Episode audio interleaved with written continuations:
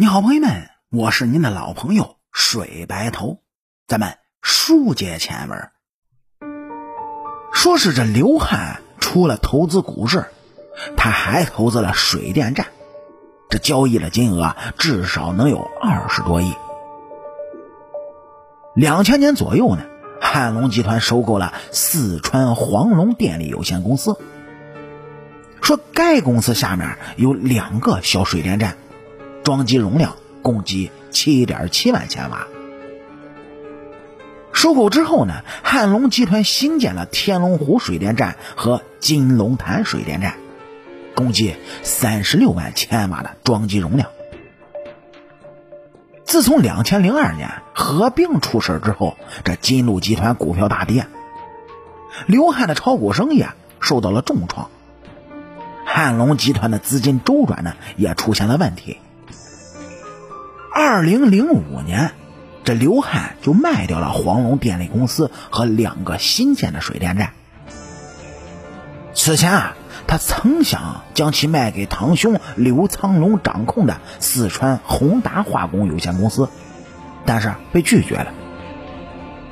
据这媒体公开报道，从汉龙集团受让天龙湖水电站和金龙潭水电站的买家。是四川汇日电力公司。该公司呢是一家外商独资的企业，其出资人的注册地为英属维尔京群岛，法定代表人叫陈伟民。至于这实际的控制人呢，目前尚不明确。这汇日电力以近五亿的价格就买进了两座电站，不到两个月之后。就以二十七亿的价格转卖给了大唐电力集团旗下的桂冠电力公司。这笔买卖事后呢，就受到了四川省发改委的批评，认为刘汉事先没有报批。为此，刘汉亲笔就写了检讨书。卖掉黄龙电力公司及两个新建的电站之后，刘汉在四川阿坝就成立了毛尔盖。电力有限公司继续开发毛尔盖河流域的三个电源点。根据规划，毛尔盖电力有限公司将建设一个一库三级水电站，即在三个电站的上游啊修建一个水库。之后，在这三个电源点建立三个水电站，装机容量总共是四十多万千瓦，预计需要投资三十多个亿。两千零五年，刘汉打算首先投资十二亿就建设最下游的水电站，并且成立了新鼎电力公司。此前，四川省发改委出台了限制政策，不同意汉龙集团拥有新鼎电力公司全部的股权。于是啊，这刘汉就请商人周斌出面，代持了新鼎电力公司百分之二十的股份。后来呢，这个项目就得到了县、州和省三级发改委的同意，而且申请到了六亿的银行贷款。等到了二零零九年，汉龙集团就从周斌的手中购回新鼎电力公司百分之二十的股权。据汉龙集团内部人士称，那笔股权交易没有付钱，只是履行了手续而已。到了二零一一年，新鼎电力公司旗下十八万千瓦的晴朗水电站建成并网发电，汉龙集团放出风气要将之卖掉。中国电力投资集团公司旗下的贵州金源集团有限公司派人就前来和成都汉龙集团商谈，提出啊以二十二亿的价格租用新鼎电力公司建好的晴朗水电站，租期十年。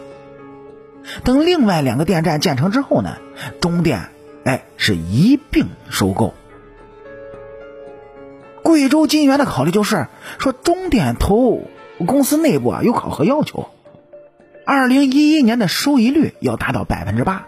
如果当时将两个未建成的电站项目都买过去，就无法实现当年的收益目标。